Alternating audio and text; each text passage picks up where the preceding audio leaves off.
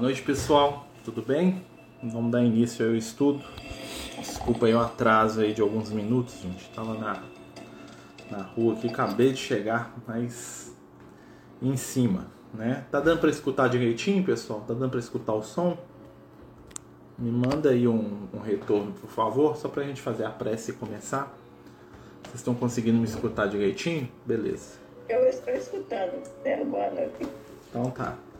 Gente, então a gente vai dar continuidade, né? Nosso estudo de mediunidade, nós estamos estudando a apostila da FEB, né? Lembrar aí que a gente está né, dentro aí do, né, dos trabalhos de estudo da mediunidade, nós estamos estudando a apostila da FEB lá, e a gente está dando continuidade né, no, no capítulo da prece. Né? Nós estamos falando da prece e agora nós vamos entrar né, é, na prece dentro da reunião mediúnica. Né? Semana passada a gente falou um pouco da prece no geral, e hoje nós vamos falar um pouco da prece dentro do trabalho mediúnico, né? Como é que funciona é, a prece dentro da reunião mediúnica, né? Dentro aí do trabalho da, da reunião, tá? A gente vai fazer a prece e vamos dar início, né?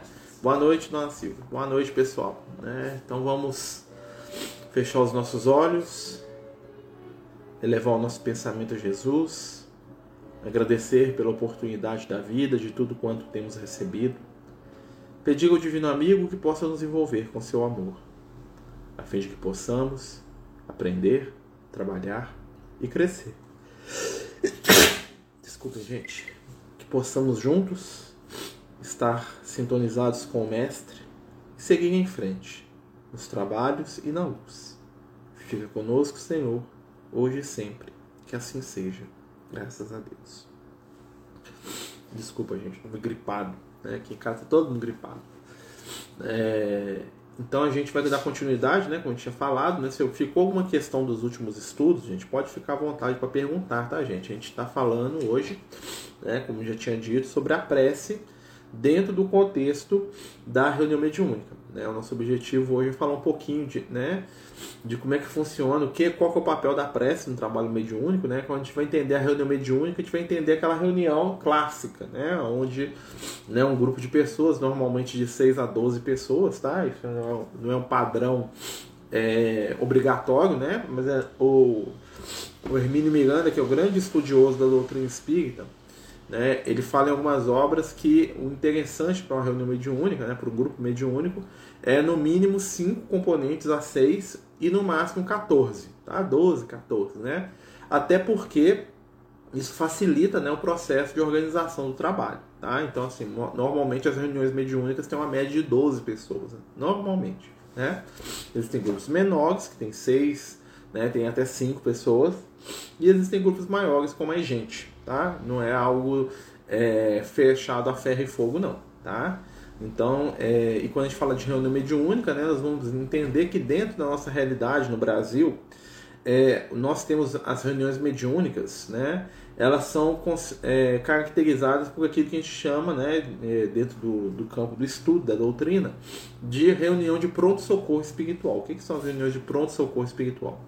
São reuniões mediúnicas aonde os espíritos se manifestam sem serem invocados, ou seja, sem serem chamados no sentido que né, a gente fala o nome, eu queria que o fulano viesse, né? E também não são reuniões de desobsessão, né? Que também tem um caráter, é, vamos dizer assim, direcionado, tá? Qual é a diferença? A reunião de desobsessão, você leva o nome da pessoa, leva o nome do Marcelo na reunião, né? Ela está passando por um, o Marcelo está com algum problema, o Marcelo está né, com algum envolvimento espiritual, tá? O Marcelo está muito difícil, o Marcelo está, né, tendo uma dificuldade grave na vida dele. E aí você coloca o nome do Marcelo na reunião e normalmente manifestam-se espíritos que têm a ver com o Marcelo, né? E que vão ajudar, né, a entender o que está acontecendo. E se eles estiverem influenciando o Marcelo, aquela coisa toda, eles vão ser é, levados, afastados, né? Ou vão ser é, naquilo que o pessoal falava antigamente, é, doutrinados, tá? Não gosto muito de falar doutrinados, porque é uma palavra, né? Tem um tom até pejorativo hoje em dia. Né? Eu prefiro dizer evangelizados, né? Então, a, através da conversa fraterna, né? Normalmente o dirigente da reunião vai tentar modificar aquele espírito. Né? É um processo lento e gradual que também depende do médium, né? do médium que eu falo, da pessoa que está sendo, vamos dizer assim, atacada pelo espírito inferior. Tá? Então, se eu não mudo, né? se eu continuo sendo um carnário, um cafajeste, um cara desequilibrado, dificilmente o espírito que me detesta por causa disso, ele vai deixar de me perseguir. Né? Então o que faz o espírito mudar é a minha mudança de conduta também. Né? O espírito chega na reunião e fala assim: Marcelo é um assassino. Hoje o Marcelo não mata ninguém. Ó, o Marcelo é um mentiroso, enganador, ladrão. Hoje o Marcelo está se esforçando para não ser isso. É isso que vai modificar o espírito. Não é só o que o dirigente vai falar, tá? E é, lembrando, gente, quem quiser perguntar, tá? Fica à vontade, tá? Isso tudo para gente explicar a prece. As reuniões que nós chamamos de reunião de pronto-socorro espiritual são aquelas reuniões onde os espíritos se manifestam sem que se coloque nenhum nome. Né? Ou seja, o médium senta lá, o espírito se manifesta, né? Muitas vezes é um espírito que está perdido, ou um espírito que desencarnou e não sabe. Não é um espírito que é um obsessor, um perseguidor, um espírito maligno, né? É um espírito simplesmente que está ali deslocado, que não sabe, muitas vezes pode até estar tá influenciando alguém sem querer e sem entender a própria condição, né? E esse espírito está ali para ser ajudado naquele momento. A maioria das reuniões mediúnicas hoje, nas casas espíritas em geral, aí, Brasil afora, tem né, essa característica que a gente chama de pronto-socorro espiritual. Tá? Porque o pronto-socorro está aberto para quem chegar, né, quem estiver precisando. Né? Existem muito raras né, as reuniões aqui que eu, gosto, que eu gosto muito, né, que, é, que é muito difícil até de organizar, que são as reuniões de estudo mediúnico, né, que são as reuniões na qual os espíritos vêm para trazer conhecimento, conteúdo, ensinar, né? E tem as reuniões de desobsessão também, que são as reuniões direcionadas que exigem dos médiums, né, que estão ali participando, muita experiência no trabalho mediúnico, né? Até porque eles vão lidar com entidades de um nível muito pior do que, né, normalmente aparece numa reunião de pronto-socorro, tá? Então, assim, muitas vezes a pessoa, é, às vezes está na reunião e não entende o que, com que tipo de reunião que ela está é, é vinculada. Né? E em todas essas reuniões, a prece é um fator fundamental. Né? Não só para você criar sintonia, como também para você manter a vibração do grupo. Né? Então, quando você faz uma prece, qual é o objetivo de fazer uma prece? Igual eu cheguei aqui, né? liguei aqui correndo os aparelhos aqui, liguei aqui o, o Instagram, o, o, o, o Meet aqui, abri tal, sentei aqui, botei o gato para dentro, fechei a janela porque o vizinho tava fazendo barulho, né? E aí o que que acontece? Qual que é o objetivo da prece? A prece ela vai me concentrar, né? Então sentei aqui, fiz uma prece, né? Apesar de ter espirrado na prece, né? Não tem problema, né? É... A prece ajuda a gente a se concentrar, né? Entrar em equilíbrio, né? A distância. Ah, então esse é o objetivo da prece. Né? Vamos ver aqui as perguntas do pessoal. Né? O companheiro está perguntando o que é Deus. Né? Lá eu vou te dar a definição que está no livro dos Espíritos. Inteligência suprema, causa primeira de todas as coisas. Ou seja, Deus é o Criador, né? é o ponto de partida de tudo que existe. Né? Deus é o ser, né? vamos dizer um ser, porque ele é um indivíduo, né? ele, ele existe, ele né? é um ser individual, né? Que criou tudo que existe, não só nesse universo, como em todos, né? Todas as realidades aí, multi-realidades, como diria o meu filho, gosta muito, né? Um multiverso aí, Deus é o criador disso tudo, tá? É o ordenador e o criador de tudo que existe, né? Nós podemos dividir o universo, né? Entre Deus, Espírito e Matéria. O Espírito e Matéria estão sempre juntos, tá? Mudando apenas, né?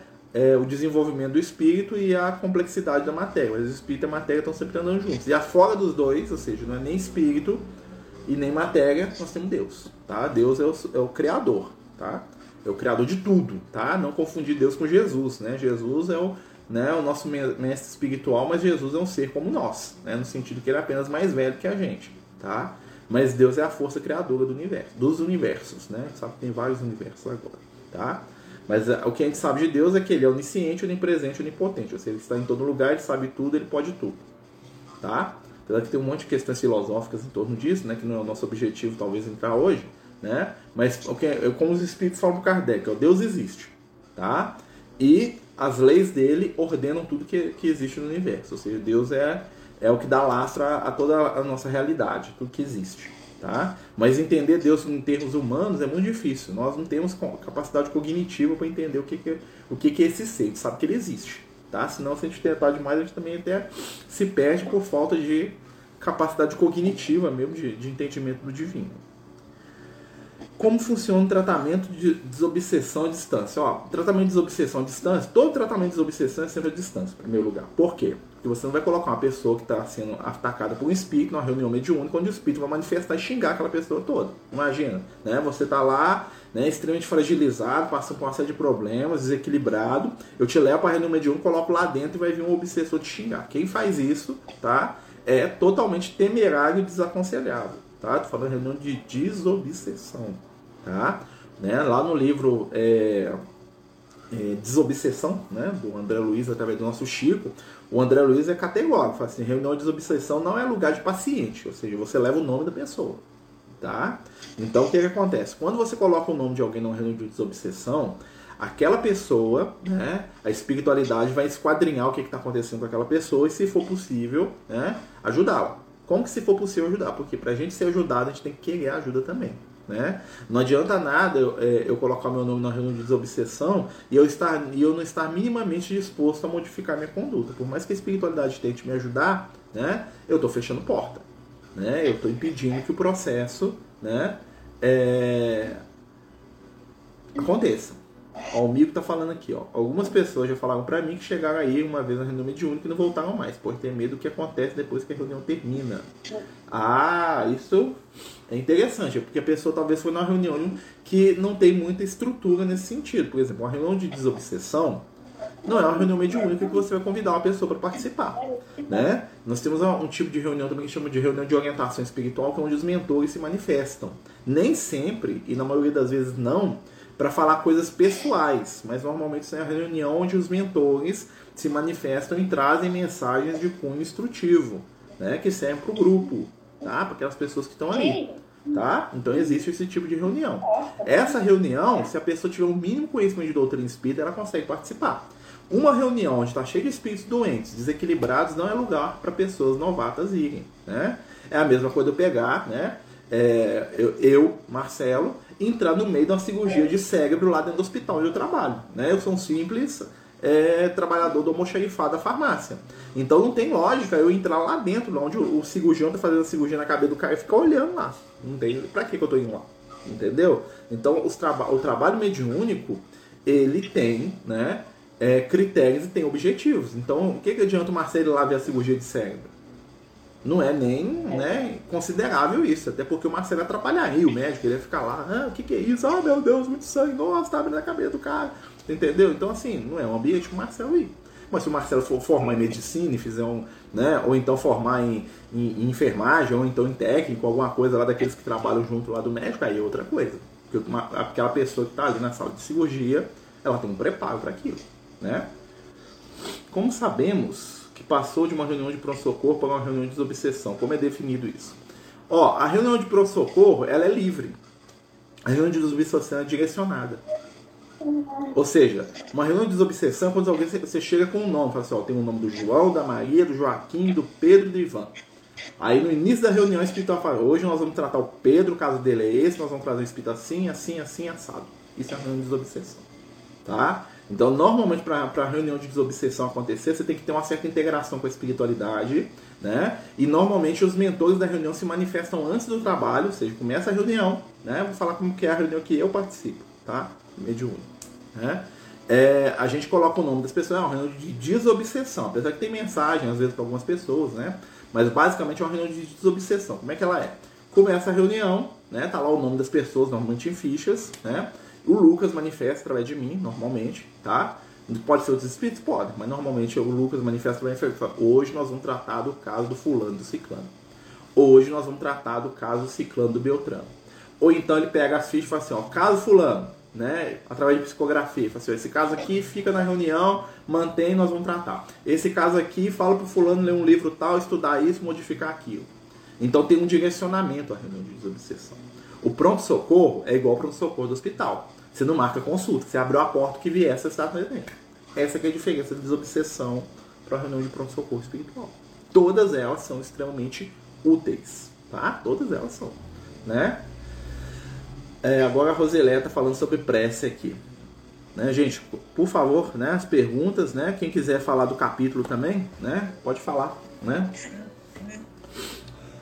Eu posso ir, deixa eu só ler a pergunta da Rosileia aqui que eu volto aqui na da Anne aqui, tá?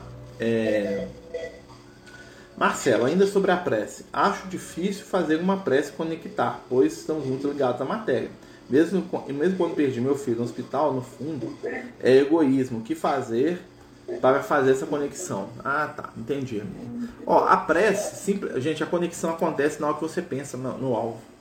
Muitas vezes a gente, a gente é, cria expectativa de uma conexão difícil, mas não é. A conexão da prece, o fato de você fazer prece, você já conectou. A questão, às vezes, é que a gente tem dificuldade de sustentar essa conexão. Isso é realmente possível. Às vezes a gente tem dificuldade de sustentar. O que, que você faz? Faz outra prece. Por se às vezes você fica na reunião mediúnica, lá fica o pessoal da sustentação, né? É, fazendo prece, né? Eles estão lá concentrados fazendo prece, tá? Mas aquilo tudo tem que, né? Para manter ali o grau de concentração. Pensou em Jesus, já conectou, gente. O negócio é mais fácil do que a gente imagina. Pensou em Deus, você já conectou. Né? Só que a gente pensa num monte de outras coisas, né? Eu penso em Deus aqui, depois eu penso, ah, contra mim, Deus não, não quer nada comigo, aí eu estou conectando com outras coisas, é pensamento, tá? É... Ah, tá. A Anne tá falando aqui. É... Eu posso ir no tratamento para tratar outra pessoa? Pode. É possível sim você fazer um tratamento com outra pessoa. Vai ter, claro, né, uma, um resultado, vamos dizer assim, né, não tão grande quanto teria um tratamento com com a quiescência da própria pessoa. Ou seja, a pessoa fazer né, é melhor. Mas eu posso ir lá e fazer o tratamento pelo meu filho, pelo meu irmão? Posso, porque eu posso servir de canal. O meu amor conecta. Tá? Por exemplo, imagina, meu, imagina assim, eu tenho meu pai idoso lá na cama lá e não aguenta ir no tratamento. Eu vou lá por ele. Aí durante o tratamento eu vou lá, me deito na cama, faço aquele. Aí já é outra situação, tá? Reunião de tratamento é outro tipo de reunião mediúnica, tá? É possível sim fazer pela pessoa, eu, porque a mente está conectada, tudo é mente, né? E se aquela pessoa estiver sabendo, estiver ligada comigo, aí é melhor ainda, né? Até para quem não quer é possível fazer tratamento, gente, porque a energia vai, né? Na hora que tem uma brechinha lá, a espiritualidade trabalha, é possível sim, né? Qual o primeiro acontecimento que ocorre após o falecimento da pessoa? Tipo, a pessoa vai para outro mundo continua na Terra? A maioria das pessoas continuam aqui porque elas vão para onde o pensamento delas as leva. Então a pessoa que pensa muito em coisa material vai ficar aqui. Vivemos em espírito onde está o nosso pensamento. Se eu só penso o tempo todo da minha vida né, em dinheiro, eu não tenho abertura mental para ir no mundo espiritual. O que, que tem lá para mim que me interessa? Nada. Eu vivo em função do dinheiro. Se eu só penso em sexo, eu vou pra, ou eu vou ficar aqui preso na região, né, num, num local onde o sexo é, é à vontade, ou eu vou para uma região do mundo espiritual inferior onde os espíritos estão lá, né, fazendo sexo, tá? Ou, ou interferindo na mente das pessoas para isso. Né? Então a primeira coisa que acontece quando a gente desencarna tá? é um processo que a gente chama de perturbação espiritual. Perturbação é um nome porque é aquele processo que a gente tem quando a gente está sonhando e não sabe direito se está sonhando ou acordado. É mais ou menos aquilo que acontece.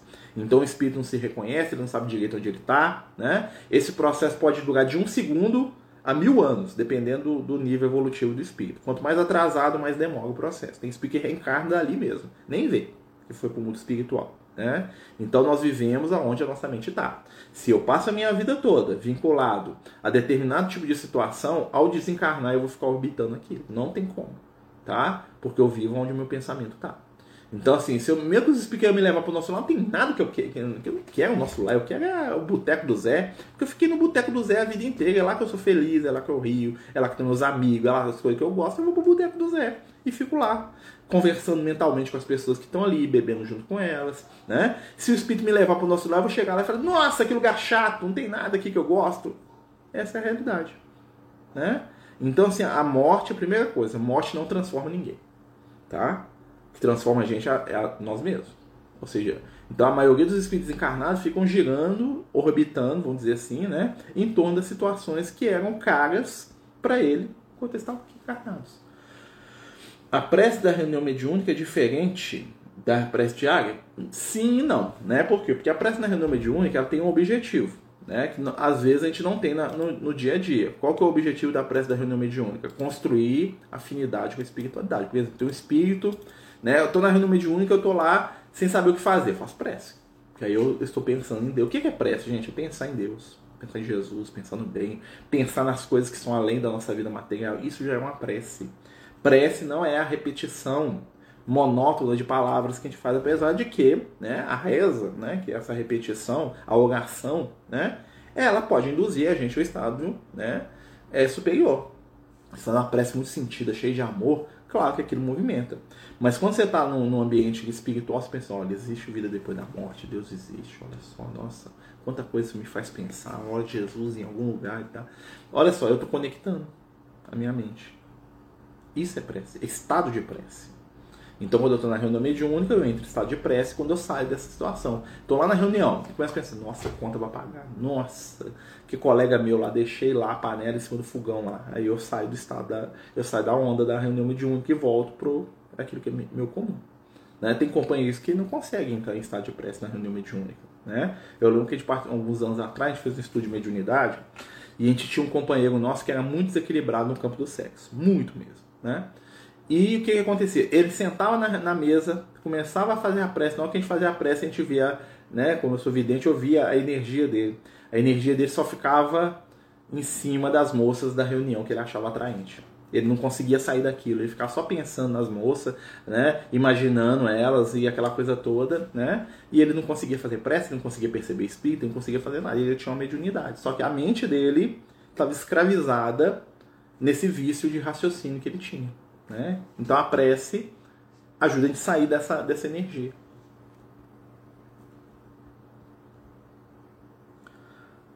Meditação pode ser considerado prece? De certa. Hum, sim e não. Né? A meditação é uma ferramenta de concentração, né? mas a prece ela envolve um foco né? que a meditação normalmente não envolve. Né? A, a meditação ela não tem um, um objetivo, um foco objetivo. Né? Um foco prático objetivo, vamos dizer assim. A prece tem. Por exemplo, você vai fazendo prece, tô pensando em Jesus, pensando no mundo espiritual, tô pensando em Deus, pensando em curar alguém. É isso, a diferença da meditação é isso. A meditação é ótima para nos ensinar a fazer concentração, concentrar nossa mente. Né? É...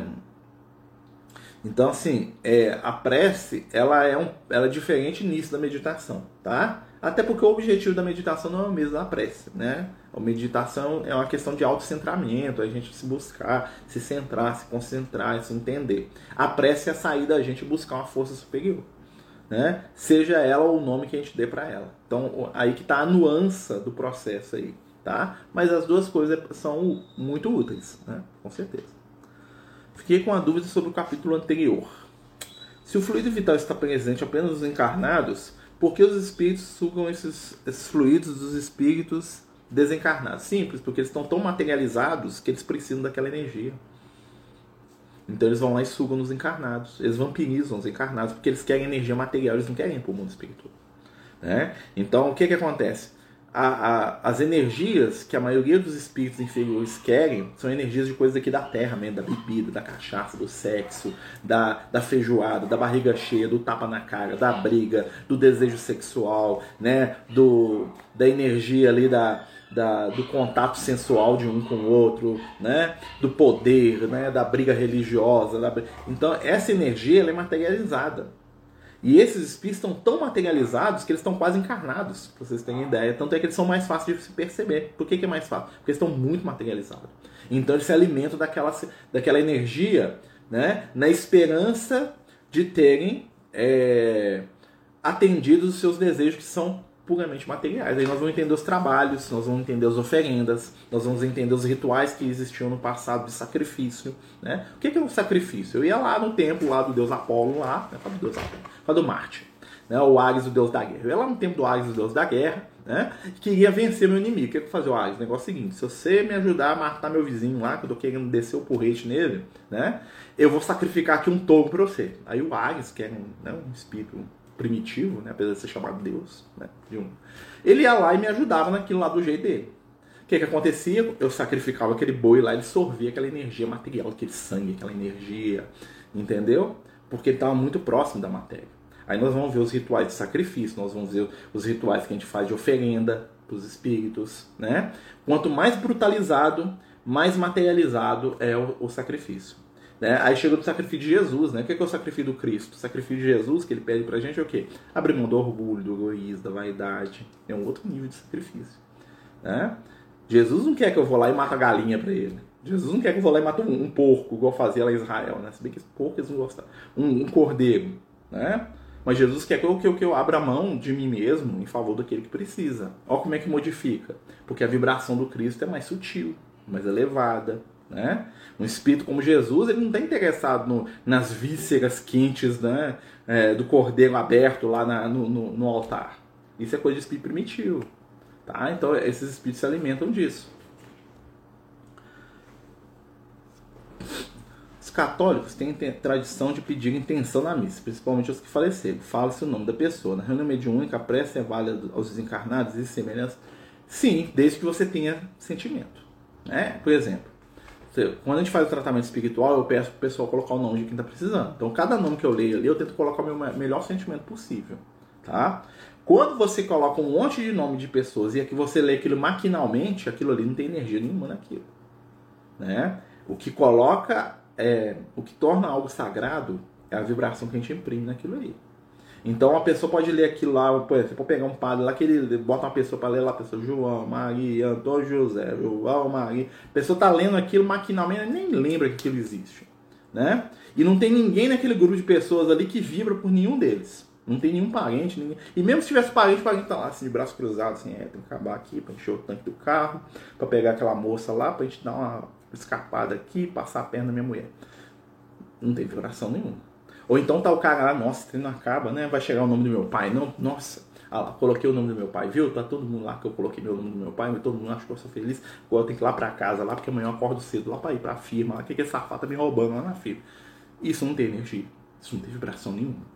Né? Mas você pega aquela pressa lá de uma mãe que coloca o nome do filho dela, e na hora que o padre ou a pessoa lê o nome, a pessoa até emociona, até a alma dela, né? aquilo ali tem uma vibração. Aquilo ali funciona. Mesma coisa na reunião mediúnica. Não é porque está na reunião mediúnica que ela é mágica. Né? Então, se o Marcelo pega aqueles nomes lá e lê maquinalmente sem sentir nada, aquilo ali não funciona, não, vai ser só. Né? Por isso que sempre que eu. Não sei se você já notaram, quando a gente faz tratamento, eu falo assim, gente, quando eu estiver falando o nome, pensa nessa pessoa como fosse alguém que você ama. Pra gente unir energia positiva em favor dela. Pra ter mesmo um efeito. Né? Pra não ser um, um, um nome jogado ao vento. Né? Um, ah, quem que é esse? Não sei, não conheço. Né? Não, nós vamos começar a trabalhar a nossa a nossa empatia, falar, nossa, essa pessoa é o filho de alguém, é importante para ele igual meu filho, né? Então quando eu tô lendo esse nome aqui, ó, esse aqui é o nome de alguém, nossa, meu filho, se fosse meu filho, ia, nossa, se fosse meu pai, nossa senhora, foi minha mãe. Entendeu? Essa que é a, que é a que é o que é o segredo da coisa. Tudo que vira maquinal, né, ou que vira tradicional demais, perde essa essência espiritual e aí vira um teatrinho né? Vira um negócio lá de um, de, um, de um teatro. E tem teatro dentro da casa espírita, tá, gente? Tem gente que faz umas peças lindas na casa espírita, não sabe um pingo de energia da pessoa, porque ela faz aquilo lá teatral. Às vezes a pessoa nem tem, né? Como tem em igreja, como tem em muito lugar, a pessoa nem tem vibração, faz a prece lá porque, né? Então nós mesmos podemos fazer essa prece no silêncio, nosso quarto, se tiver com fé. Com certeza, com certeza. E às vezes funciona mais do que a do Marcelo, né? Se você tiver amor, né? Então os egípcios não podiam falar o nome, porque você manda energia para as pessoas. É porque os egípcios tinham um negócio da magia egípcia, eles sabiam que o nome tinha poder, né? Então, assim, o nome é um foco de ligação. Então, normalmente, eles, eles, eles, eram muito supersticiosos, né? Aí tem uma questão de superstição deles também, né? Então, assim, quando você sabe o nome de alguém, você sabe a essência daquela pessoa, tá? E eu tô falando do nome mesmo, não o nome apelido, não. O nome que representa aquilo que a pessoa é. Né? As pessoas, olha só o poder que tem o nome Jesus. Imagina. Né, a vibração que tem esse nome. Apesar que não é Jesus o nome dele, né? Yoshua, né? Mas o nome Jesus ficou, né? coapitou essa vibração, imagina. O no... Olha a vibração que tem o nome Maria. Vocês estão entendendo? Então tem um, uma energia associada, né? Então, assim, se a pessoa. É, eles sabiam que isso podia ser manipulado. Né? Claro que a gente não precisa ficar dando o nome da gente para os outros mais, porque nessa época já passou, né, gente? O que importa hoje é o pensamento. É, mas tudo por trás dessa energia é o que? É o pensamento. Pensamento. Pensamento está atrás de tudo. Marcelo, uma pessoa vaidosa, mas consciente da importância da caridade, quando desencarnar, ficar presa na vaidade, mesmo ela sendo consciente, praticando da caridade, vai acontecer o seguinte: ela vai para o mundo espiritual, talvez vai ser muito bem recebida, né? E de vez em quando ela vai soltar uma lá no plano espiritual e vai ser corrigida pelos espíritos. Vai chegar lá, nossa, vocês viram como é que eu era bom? O espírito fala, meu irmão, para de falar isso. Tem que aprender, né? Que bom é ser Jesus. Nossa, gente, vocês viram caridade demais lá na minha encarnação. Eu que fazia mais caridade lá com as espíritos. É, realmente você fez muita caridade, né? Mas né, vamos trabalhar essa energia e vai acontecer isso, né? Só se ela for tão vaidosa que ela vai ficar presa nela mesma. Né? Porque tem espírito que fica preso nele mesmo, né? Ele fica lá olhando para a estátua dele, fica lá olhando lá para foto na parede, né? Eu já, uma vez a gente foi numa instituição, há uns anos atrás, e quando a gente chegou lá, tinha lá os presidentes daquela instituição, um, um trem lá de, de política. E aí na hora que a gente entrou, tava lá aqueles quadros, aqueles retratos à parede, né? todos os presidentes, não sei do que. Aí um dos presidentes tava lá. Eu cheguei lá e vi o cara lá em espírito, lá olhando pro próprio retrato embevecido. Tipo assim, nossa, sou eu ali, ó. Hum, ele tava lá, ó, preso na própria imagem, viajando em si mesmo, né? Tão preso na sua própria é, realidade de auto-adoração, Deus dele era ele mesmo. Tava se adorando lá, nossa, eu sou lindo demais, né? É, acontece muitas vezes das pessoas desencarnarem, reencarnarem e virarem fãs delas mesmas. Né? O cara foi famoso aí, ele reencarna e ele vira lá o maior especialista do mundo na encarnação passada dele, sem nem saber. Nossa, o cara é especialista, sabe tudo o que que o. pegar em personagem, o que que é, o, o, rei Ptolomeu VIII fez. O cara sabe tudo. O rei Ptolomeu, no dia 25 de abril, ele sentou debaixo da árvore, o cara sabe né? Às vezes é o próprio cara, ele tá tão preso na vaidade que aquele lá é o objeto de prazer dele, ele fica lá, uh, tem espírito assim, né? Ele tem um processo obsessivo com si mesmo, tá? Obsessão não é só sexo, dinheiro, poder, só essas coisas que aparecem muito, não. Tem gente que é obsediada com religião, né? É o fanático religioso que só vê, só entende, só sente, só percebe dentro daquele espectro que ele, que ele acredita. Tem o cara que é fanático com as próprias ideias, com os próprios pensamentos, né? É, são processos obsessivos também, são diferentes, mas são processos obsessivos. Né? Então nós temos que fazer sempre esse processo de análise para a gente poder entender. Né? Gente, nós estamos falando aqui da prece na reunião mediúnica. Aqui, ó. Estamos aqui, ó, né, no capítulo aqui. Eu sei que mostra invertido, tá? É, mas é interessante a gente começar né, a pensar nessas questões todas, né? E vamos lembrar o seguinte, né? Quando a gente pensa nos espíritos né, e na gente, tudo é mente.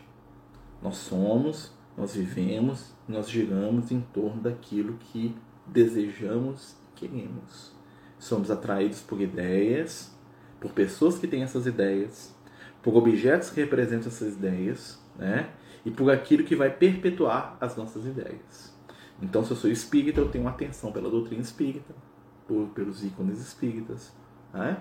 Isso é bom? Isso é bom. Desde que eu não seja dominado por isso. Não acho que a doutrina espírita ou que eu acredito é a única verdade do universo. Que é aí que entra o grande desequilíbrio. Tá? Então, se, eu, se tudo é pensamento, o que, que, é, uma, o que, que é uma boa para o médium? É sair do seu pensamento, do lugar comum do pensamento. Então, eu só penso as mesmas coisas de, de todo dia. Então, eu vou fazer uma prece. Porque aí eu posso pensar as coisas do lugar comum, começo a pensar em Jesus. Né? Aí eu tenho um, um, espírito que se manifesta na reunião e ele está muito agressivo, ele está muito violento. Meu primeiro ímpeto é falar: esse cara é um assassino, esse cara é um monstro. Né? Eu lembro da reunião mediúnica que a gente participou uns anos atrás. Né? É... Quando estamos na reunião mediúnica e não mantemos nosso bom pensamento, isso pode atrapalhar o trabalho da espiritualidade. Atrapalhar nem tanto, mas se o grupo inteiro tiver, vai impedir o trabalho da espiritualidade, porque ninguém vai sintonizar com o que os espíritos querem. Né? Nós vamos sintonizar com outro tipo de espírito. Existem grupos mediúnicos que são formados por interesses inferiores. As pessoas se reúnem no livro Libertação, tem isso. Né? A, a Margarida e o marido dela, né, que são os personagens lá do livro encarnados, né? Eles vão visitar um, um, um médium, um grupo mediúnico, onde os, os médios todos eram espíritos e pessoas encarnadas só com vibração baixa. O que, que isso quer? O que, que é ser vibração baixa? Só pensa em matéria, dinheiro, poder, sexo, né? O outro fez mal para mim, eu quero lá me vingar, eu quero um emprego, eu quero que o espírito arruma para mim um trabalho, namorado. Só essas coisas de nível mais, mais materializado. E aí eles chegam lá naquele ambiente, os espíritos só atendem as pessoas dentro daquilo, não tem um espírito superior ali. Por quê? Porque a fala dos espíritos superiores não interessa para aquele grupo. Né? Quando começa a reunião, o dirigente da reunião, ele está perguntando, uma pessoa fala assim, fulano, meu irmão, né? E aquela situação minha lá na, na empresa lá, você falou que ia, que, ia, que ia liberar aquela promoção lá para mim lá, e até agora não saiu, né? Como é que nós vamos fazer? Eu tô precisando de ajuda aqui na minha promoção de trabalho. Aí o espírito lá desequilibrado também falou, não, tô tentando, tô convencendo lá, nós estamos né, tentando modificar ali o pensamento lá do seu chefe e tal, mas nós estamos precisando de ajuda aí, né? Faz aí um sacrifício, faz aí umas preces para nós aí, umas preces de baixo, baixo padrão. Né? Se chegasse um espírito iluminado, imagina, né? Tá esse, esse tipo de conversa na reunião. Daí chega o espírito e fala, meus irmãos, tudo é a vida, é o amor, é a luz, né? Jesus nos ensina a perdoar, a compreender. Aí a irmã fala, não, mas eu quero promoção no meu filho. Minha irmã, você está no lugar que você tinha que estar. Agradece o Cristo pelo emprego, pelo pão que cai todo dia, né? Louva o seu chefe, ajuda-o a crescer, sendo uma boa funcionária. A pessoa não quer ouvir isso, não. A pessoa quer ficar fora, entendeu? Então o Speed Luz, ele não tem assunto para esse tipo de pessoas, porque ele não vai falar aquilo que a pessoa quer. Ele vai falar sobre renúncia, ele vai falar sobre altruísmo, ele vai falar sobre responsabilidade, ele não vai falar que você é vítima do mundo. Né? Tem pessoas que vão na casa espírita e saem decepcionadas. Né? Já aconteceu isso comigo, de fazer atendimento fraterno com uma determinada companheira. E essa companheira estava passando um problema muito sério dentro da, do familiar lá, não é o caso, né? Nunca mais nem vi, né? Deus a abençoe, né? E ela queria, ela achava que o marido dela, né? Estava envolvendo com a outra mulher, ela queria que a espiritualidade fosse lá tirar a mulher e fazer ele voltar a apaixonar por ela.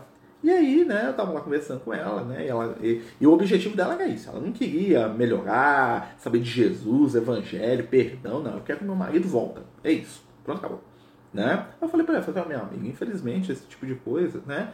Talvez se você se refletir, se tentar tornar, se tornar uma pessoa melhor, entender que seu marido também tem direito a outras coisas, se ele não quiser o relacionamento, né? Segue em frente, vão amar, compreender, vão renunciar. Eu, pra mim, eu quero nada de renúncia, não, eu quero meu homem de volta. Eu falei assim, ó, oh, minha amiga, infelizmente não tem muito que a gente pode fazer para te ajudar nesse sentido, não. Ah, mas falar comigo os espíritos, traz as pessoas fazer os espíritos. É, que tipo de espírito? Né? Vocês imaginam o, o apóstolo João descendo dos planos iluminados para poder fazer alguém apaixonar pelo outro? Imagina Jesus fazendo isso, o, o, o Emmanuel descendo, falando, não, vou casar os Não vai, gente, porque isso não é o objetivo da espiritualidade. Né? Os espíritos vão consolar, vão dar força, vão ajudar, vão falar para a pessoa, né? Tipo assim, ó, é, você tá todo mundo briga com você, será que não é o momento de você se analisar e melhorar enquanto indivíduo? Ninguém quer ouvir isso não, gente. Já pararam pra pensar nisso, né? A gente tá achando que o mundo todo me persegue. Eu sou o perseguido tadinho do mundo. Aí eu vou na reunião mediúnica, né? O espírito veio pra mim, meu, amigo, se eu fosse você, eu tentava ser uma pessoa mais, mais calma, mais cordata, né? Compreende as pessoas mais, exige menos dos outros, exige menos de você. Vira e mexe os espíritos dão umas cutucadas dessa na gente. Mas a gente não quer ouvir, a gente quer ouvir que a gente é vítima, que Deus vai pegar a gente no colo e vai dar um tapa no bumbum daquele que não gosta da gente, né? Não é assim que a gente pensa. Né? Então os espíritos iluminados, eles não têm muito assunto com a maioria de nós. Exatamente. Tá? Estou generalizando, tá, gente? Né? Temos os cursos de Kimbanda que trabalham energias materiais. É, Felipe, mas são energias bem complicadas, tá? Eu não mexeria se eu fosse você. Não, não falando que você mexe não, tá, amigo? Eu sou aqui, aqui não, né? Uma pergunta acho muito, muito simples. Devo fazer prece mais os encarnados ou os desencarnados? Eu acho que você deve fazer prece pelos desencarnados e pelos encarnados. Né? Uma coisa é fazer a prece por alguém, outra coisa é fazer a prece para alguém. Né? Porque muita gente faz prece por alguém que não está apto a responder aquela prece. Né? Hoje eu contei, brinquei com vocês aqui. Imagina né, que eu estou aqui rezando pro meu avô, que eu acho meu avô o máximo. Né? Aí quando eu creio, desculpa, meu, meu avô é o maior matador da região lá. Entendeu? Pra mim ele é o máximo, né? Não que meu avô seja matador, coitado do seu Lucas do seu, seu Zico lá, meus, meus avós materno e paterno, né? Os velhinhos, gente boa, né? É, nunca tá com ninguém que eu saiba, né? Muito pelo contrário. Mas assim, imagina, né? Então assim, a gente pode fazer prece pelas pessoas, tá? Pelas pessoas, pedindo ajuda, né? Porque a gente não sabe o estado espiritual daquele ser. Ver, né? E, na, e, assim, melhor alvo de prece é Jesus, Deus, né? Os espíritos iluminados que a gente tem certeza, tipo João Evangelista, Maria, isso não vai errar, né? Então, até para fazer prestas, a gente tem que dar uma pesquisada na história da, do, do, indivíduo. Às vezes o cara é santo na igreja lá, mas você vai ver a biografia do cara, você cai para trás, né? Porque o cara é santo só no nome, né? Ou só lá na canonização. Mas a vida do cara é a vida do. Né? Dos das trevas. Ela matava, torturava, arrancava braço, olho, fugava o olho dos outros. Esse cara, né? É. Se a espiritualidade visita uma pessoa cujo nome está nos pedidos da reunião e a situação é complicada, essa situação fica omitida, essa informação fica omitida? Depende, Rejane. Depende da capacidade daquela pessoa de absorver isso. Por exemplo, chegou um novato lá na casa espírita que nunca foi na casa espírita e me pede para colocar o nome de alguém na reunião. E essa pessoa é uma pessoa que está extremamente desequilibrada. O que a espiritualidade vai fazer? Ela vai dar um retorno para ele, mas não vai ser o retorno que ele quer. Fala assim, ó, vamos fazer prece, nós estamos ajudando e realmente eles vão ajudar. Tá? Só que existem alguns processos de ajuda que são de longo prazo. Né? Não adianta virar e falar assim, oh, não vou ajudar não, porque seu pai é o maior matador, assassino da região aí, tá? ele que é o chefe dos obsessores encarnados, ele não tem sido obsidiado não, ele que é o, o foco. Isso constrói alguma coisa? Não, todos os espíritos vão falar isso. Se a pessoa for um pouco mais equilibrada, a espiritualidade dá mais informação. Né? Isso depende muito mais da gente do que dos espíritos. Tá? Então, por exemplo, imagina que eu estou lá com um problema sério com um filho meu. Né? E aí eu tenho, eu tenho 20 anos de doutrina espírita, tenho o que tempo todo na doutrina, eu falo assim, Lucas, o que está pegando com meu filho? Pode ser que o Lucas me fale um pouquinho da história. Fala assim, ó, o negócio é o seguinte, pau tá quebrando aqui. Nós vamos ajudar, faz a sua parte nisso e nisso. Não vou entrar em detalhe, não adianta, né? Porque tem coisa que a gente não está preparado para saber e que a gente vai piorar o quadro. Imagina se você saber que seu filho está sendo perseguido por uma entidade trevosa, você vai a odiar esse espírito. Entendeu? Imagina. Né? Se eu descubro que alguém que eu amo está sendo perseguido por um espírito, eu começo a pensar nesse espírito e vou quebrar o ser. Né? Você está atacando meu filho, você está atacando a minha mulher, você está atacando as pessoas que eu amo, quem você pensa que você é? Né? Tá vendo como é que a vibração muda? Então tem coisa que o espírito olha e fala, não, faz prece, ajuda, né? Alguns grupos espíritos promovem esse trabalho, trazer a pessoa de volta. Quando a pessoa encarnar, se torna escravo dos espíritos usados quando encarna. Normalmente é assim, é uma troca, tá? Fazia tudo que o espírito inferior faz tudo que eu quero, lá no mundo espiritual eu vou fazer tudo que quer. Eu vou ser escravo dele, igual ele é meu escravo aqui. Né? A espiritualidade, fica... eles não ficam em silêncio, mas eles dão na medida daquilo que a gente dá conta. Tá? Às vezes a informação não chega até porque a espiritualidade não tem meios de passar a informação. Tá? Então, por exemplo, tem 50 nomes lá para você trabalhar. Então, Marcelo lá, o Marcelo pega a reunião lá e faz 5 psicografias. Então, 45 ficou sem. Quer dizer que, que eles são casos graves? Não, quer dizer que não deu tempo ali no momento, tá? Mas normalmente quando você pergunta a espiritualidade, eles te dão alguma informaçãozinha assim. Aqui, ó. Amigo, o que pode acontecer quando uma pessoa faz trabalho de macumba para alguém vai ter efeito na vida da pessoa, agradeço. Minha tia precisa muito ouvir a explicação. Ó, trabalho de macumba só pega para quem acredita e para quem faz para os outros. Sintonia. Né? Para mim ligar para você, eu tenho que ter seu número. Lembra do nome lá? Então eu ligo para você, você me atende, eu te xingo. Você pode desligar o telefone, você pode, você pode virar, ah, você tá me xingando, você tá não vai. E começar os dois a xingar. Afinidade. Tá? Macumba só funciona para quem está na sintonia da macumba. Ah, o espírito inferior para fazer o trabalho, gente, se você estiver na onda do Cristo, não pega não. Mas se você estiver na onda da raiva, do ressentimento, da amargura, pega. Quando um, quando um não quer, dois não brigam, né? Não é um ditado popular? É a mesma coisa. Né? Eu lembro uma vez né, que a gente estava com, com, com um espírito lá, o espírito foi lá na casa espírita, né? assim, ó, conta a história, vou explicar. A gente estava na reunião mediúnica, tinha uma, uma, uma, companheira nossa lá, que era uma adolescente. Eu também era adolescente, uns, não, eu tinha uns 22 anos de idade. A menina tinha 15 anos, participava com a gente da reunião mediúnica. E a gente estava no, no, início do estudo mediúnico. Um dia, foi um espírito na reunião, né, que se manifestou lá. Esse espírito, ele foi mandado por um, por um homem, ele foi contratado aí, não sei por, né, em algum lugar aí, não sei aonde, para fazer essa menina apaixonar por esse cara. E esse espírito manifestou na reunião mediúnica que participava. Né? Falou assim, essa menina aí, ó, né? E ele falou que estava difícil de aproximar dela. Por quê? Porque ela estava protegida. Quem que era protegida? Ah, não, os pais dela.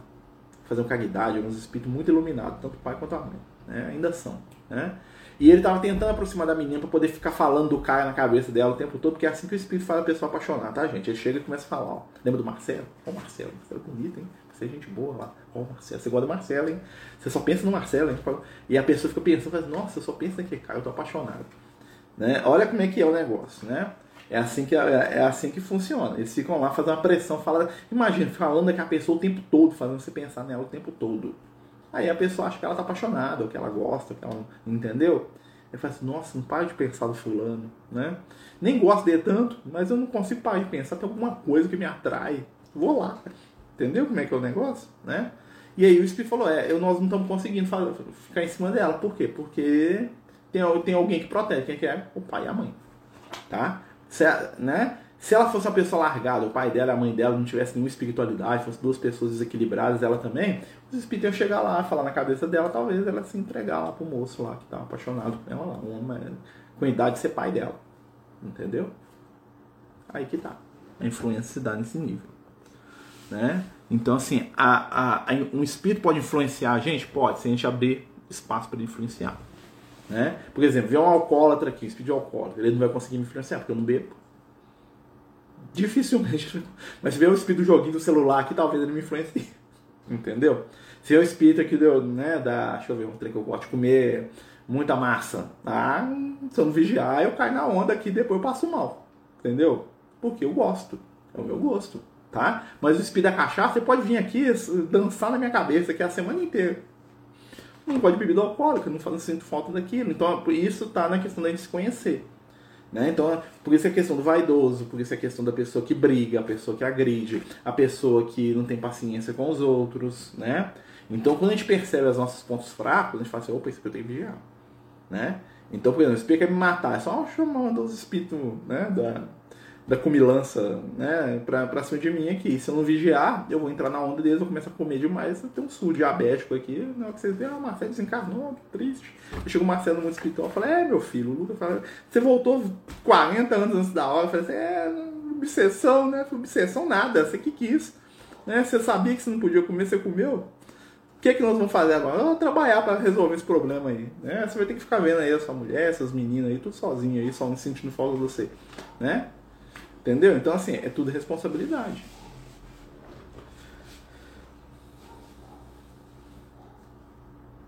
Marcelo, vejo pais que são ótimas pessoas e pedem para seus filhos, porém eles se desvirtuam. Exatamente, a intercessão vai até certo ponto, né, gente? A gente tem livre-arbítrio. Né? Eu já contei para vocês a história né, de dois companheiros nossos aqui. Né? Essa história eu conheço porque eu tive é, oportunidade de duas pessoas assim, é, de um nível social, nível moral e espiritual acima da média. Ricos mesmo, pessoas ricas, né? espiritualmente iluminadíssimas, tipo assim, não tinha apego com nada. Você via assim, eles davam o que eles tinham pros outros. Entendeu? Fazer um trabalho bem, fazer caridade e tal. Né? Com muito custo eles tiveram uma filha. Essa filha, desde criança, desde criança, a menina tudo que eles faziam no bem, a menina desdenhava. Ela nunca queria participar. E eles levavam, e arrastava ela à força, levava para evangelização. Né? Eu lembro que eu conheci eles, eu era adolescente, e eles estavam levando ela para evangelização. E ela batia, ela chute na evangelização. Ela não queria. Ela tinha tipo 11 anos de idade, ela não queria participar de nada daquilo. E os pais lá, a evangelização todo dia. O que eles podiam, eles faziam. Grupo de jovem, tudo que a menina colocou a menina para aprender violino, aquela coisa toda. E a menina era a princesa. Se olhar para a menina, era, pareciam as princesas de filme da Disney. Né? O que, que aconteceu quando a menina fez 14 anos, se não me engano? Acho que foi 14 anos. A menina fugiu de casa e foi morar com o chefe do tráfico da região, lá na favela. Né? Virou usuária de crack, virou usuária de droga, tá? Ficava lá se prostituindo a troco de pedra com 14, 15 anos de idade o pai e a mãe lá, tirava ela e ela voltava. A espiritualidade falou para eles: não, vocês têm que ter paciência. A, a menina, o espírito não dava conta daquela família. Ela, o nível espiritual dela estava muito abaixo. Olha, o pai e a mãe dela, o que, que eles fizeram? Eles criaram um trabalho social para poder atender a favela onde a menina estava indo. Criaram, fazendo um trabalho social que nós vamos ajudar aquelas pessoas e vamos ajudar a nossa filha, né?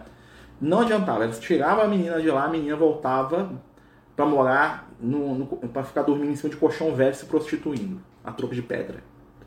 Até que a menina um dia tomou uma overdose com 15, 16 anos e desencarnou. Ou seja, os pais eram espíritos iluminadíssimos, a menina não quis. Ela fugiu daquilo enquanto ela deu conta. Eles têm responsabilidade? Não. Eles fizeram porque eles deram conta. Né?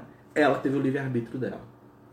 Com certeza, na próxima encarnação, eles não vão ser pai e mãe dela de novo. Talvez sejam, né, talvez ela nasça próximo, talvez eles estejam no plano espiritual e vão tentar cuidar dela de lá, porque ela abriu mão. Ela não quis a ajuda deles. Eles deram educação, eles deram amor. E eles têm uma família muito estruturada. É muito estruturada mesmo. Acho que o pai era psicólogo, não lembro direito. Entendeu? Então eles tinham todo recurso para ajudar ela. Ela preferia largar a casa dela, a família equilibrada dela, para ir se prostituir a troco de pedra. Com 14, 15 anos de idade. Né? Olha só, isso é um processo obsessivo. Né? E ela desencarnou, o que, que aconteceu? Né? Desencarnou, eu lembro que a gente foi conversar com a mãe dela, aquela coisa toda né? A mãe dela naquele sofrimento, imagina, né, gente? Imagina, sua filha de 15 anos de idade desencarna, prostituída, drogada, né? Daquele jeito. E aí a mãe dela pediu ajuda, né, pra espiritualidade. Eu lembro que aquilo me comoveu muito. Eu falei assim, nossa, Lu, o que a gente pode fazer pra ajudar a menina? O Lu falou, difícil, ela não quer sair de onde ela tá. Aí eu perguntei onde que ela tá, Lucas. Ela falou assim, ela tá lá com um grupo de amigos dela lá, dos drogados lá, ela tá lá obsidiando uma outras lá junto com eles lá. Não tem jeito de tirar ela, fala assim, ó, tem, se a gente apelar pra violência, mas a violência do Cristo. A pretexto de muito amá-la, nós vamos tirar ela do ambiente que ela elegeu como o paraíso dela, porque é aquilo ali que é o paraíso dela. O paraíso, né? Aí ele, ele até brincou comigo, falou assim, ó, a nossa irmã, ela teve o paraíso, mas o paraíso dela era o inferno. Ela não queria viver onde, onde eles deram oportunidade. Aquilo para ela era, é, os pais eram pessoas estranhas, o modo de vida dos pais eram estranhos para ela, eram agressivos. Né? A prática da caridade dos pais dela a ofendia, porque ela, a intimidade dela gritava por outros tipos de energia. Aí eu perguntei, mas como é que nós vamos ajudar? Ela falou assim, só tempo. Ela vai ter que ficar lá até ela se cansar daquela vibração e nós vamos pegar ela, levar para mundo espiritual, fazer todo um trabalho de tratamento. Depois ela vai reencarnar de novo né? E com certeza o pai e a mãe vão pedir para ser pai dela de novo, que eu acho que eles, a espiritualidade não vai deixar. Apesar que eles têm muito mérito, né? Se eles chorarem muito, talvez eles consigam. Mas talvez pro bem dela seja útil que eles não sejam. E aí a espiritualidade vai falar para eles, assim, ó, vocês têm mérito, isso é o Lucas me conta, vocês têm mérito. Vocês podem ser pai dela de novo. Isso, né, ele tá falando o que pode acontecer no futuro, tá, gente? O pai e a mãe dela estão encarnados hoje ainda, né? Vocês podem ser, mas vai ser ruim para elas. É melhor que vocês não sejam. É melhor que vocês ajudem de longe. Vocês vão ser padrinhos, vocês vão ser é, um vizinho, vocês vão ser tio, ou vocês vão ficar no mundo espiritual e ela vai encarnar, vocês vão olhar daqui, né? Olha só, né? Como eles são equilibrados, a tendência é que eles aceitem o argumento da espiritualidade. É, como é que doa, né? É, mas ela precisa. Aí que está a diferença do espírito equilibrado pra gente. Qual que seria a prece da menina? Ah, alguém cuida de mim, me ama. Ela tá fazendo a prece dela, tá pedindo, né? Mas às vezes o pai e a mãe são aqueles espíritos mais equilibrados e falam assim, não, se a gente estiver com ela, ela vai desequilibrar de novo. Ela não pode ter essa facilidade no momento. Melhor coisa para ela é ficar onde ela está. Nós vamos ajudar de longe. Nós vamos ajudar ó, pontualmente aqui. No momento que ela se equilibrar, aí nós aparecemos na história dela de novo. Nós não damos conta de fazer isso. Né? Eu ia lá ia pegar o menino, carregar comigo por onde fosse. Né? Tanto é que o Lucas vive falando comigo, que no mundo espiritual eu trabalho. Né? eu não sigo as regras, eu vou lá e faço o que eu acho que tem que fazer. Então, né? É, são casos, a gente vai entender histórias, né? E a gente vai entender renúncias por amor. Tá? Isso tem a ver com o trabalho mediúnico. Né? O que é o mestre no intermediário da luz, do amor, da ajuda, do carinho para aquelas pessoas que precisam? Nós estamos sendo médios de Jesus para os nossos familiares. Aquele pai e aquela mãe foram médios de uma oportunidade nova para aquela criança que ela não quis, barra, não deu conta. Todo vício obrigatoriamente tem um obsessor junto ao viciado? Na maioria das vezes sim. Mas existe um processo de, de vício tão grande que o viciado nem aceita o obsessor. Ele é tão focado naquilo que ele não precisa de obsessor, né? ele faz aquilo por si mesmo. Porque ele dividir a energia daquilo com alguém, é, ele está perdendo. Que é o processo que a gente chama de ovoide. Né? O ovoide é quando o espírito degenera a tal ponto no mundo espiritual, né? a forma dele degenera, que ele vira quase que um, um, um, um ah, como se fosse uma, um, um, parasita mesmo. Tá? A forma espiritual dele é de um parasita que fica lá, só sugando determinada energia, de energia de sexo, de vaidade, de poder. Tem ovoide. O ovoide ele não tem obsessor. Ele já está tão perdido em si que ele não tem nem atenção para o obsessor, ele quer tudo para ele. Existem esses casos. Né? Quando tem um obsessor já é melhor, porque você ajuda o obsessor, ajuda o obsidiado, bota os dois juntos para trabalhar, reencarna os dois juntos. Né? Você vai ser filho, você vai ser mãe, o mais equilibrado vira mãe, né? o menos equilibrado fica sendo filho, ou vai como irmão, né? bota os dois lá para. Né? Tem muitos espíritos que fazem isso, espíritos superiores que recebem os obsessores. A mãe da André Luiz, lá no livro Nosso Lar. Ela ia reencarnar, ia receber o marido dela de novo como marido, o cara é totalmente desequilibrado, o pai do André Luiz, né? E as amantes dele, né, que tanto fizeram mal para ela durante a, a, vida, ela recebeu como filha. Falei, não, seu pai vai casar comigo de novo e as, aquelas amantes dele lá vão ser suas irmãs. As minhas filhas, vou trazê-las para junto do meu coração. É o pensamento do Speed Luz, gente. Aí que nós vemos a diferença do traz a pessoa amada esses cinco dias pro Speed Luz, né? A pessoa que. É, olha só, se fosse a gente, o André Luiz fala, olha, o André Luiz ele tem um gesto de horror com a mãe dele. Fala assim, que isso, mas você vai misturar aquelas mulheres de baixo nível? A mãe dele corrige ele, fala assim, André, não diga isso. São nossas irmãs desventuradas. Trarei todos para junto do meu seio. Olha só o que ela fala, né? Ou seja, as obsessoras do marido, Ela ia casar com ele de novo, ficar todo desequilibrado. Ia trazer os obsessores dele como filho dela. Ela não precisava, ela não tem vínculo com elas. Mas por muito amar, né? Ela ia, ia criar um laço, ia virar a mãezinha delas. Talvez em outra encarnação tivesse descido já. É interessante, né? O bem possui recursos que nós nem imaginamos. Né? Aí que está a diferença da mediunidade com Jesus e da mediunidade sem Jesus. Né? Gente, semana, semana que vem nós vamos continuar o nosso estudo.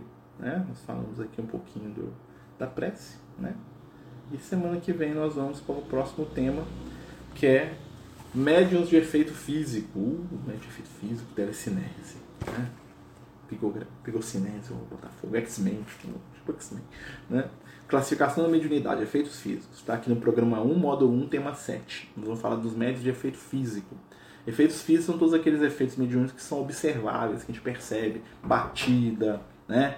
temperatura esfria, temperatura aumenta quando tem um médium perto. Barulhos, sons, materializações são a mediunidade de efeito físico. Nós vamos falar dela na semana que vem, tá? Nosso tempo está chegando ao fim, né? Queria agradecer a todos aí que estão participando com a gente no estudo. Vai ficar salvo no Instagram, né? Amanhã nós temos estudo de Evangelho, né? Se Deus quiser, permitir, né? Nós estamos lá no capítulo 16 do Evangelho de Mateus, né? Passeando com Jesus lá, aprendendo com Jesus, né? Jesus ensinando, né? É bom demais.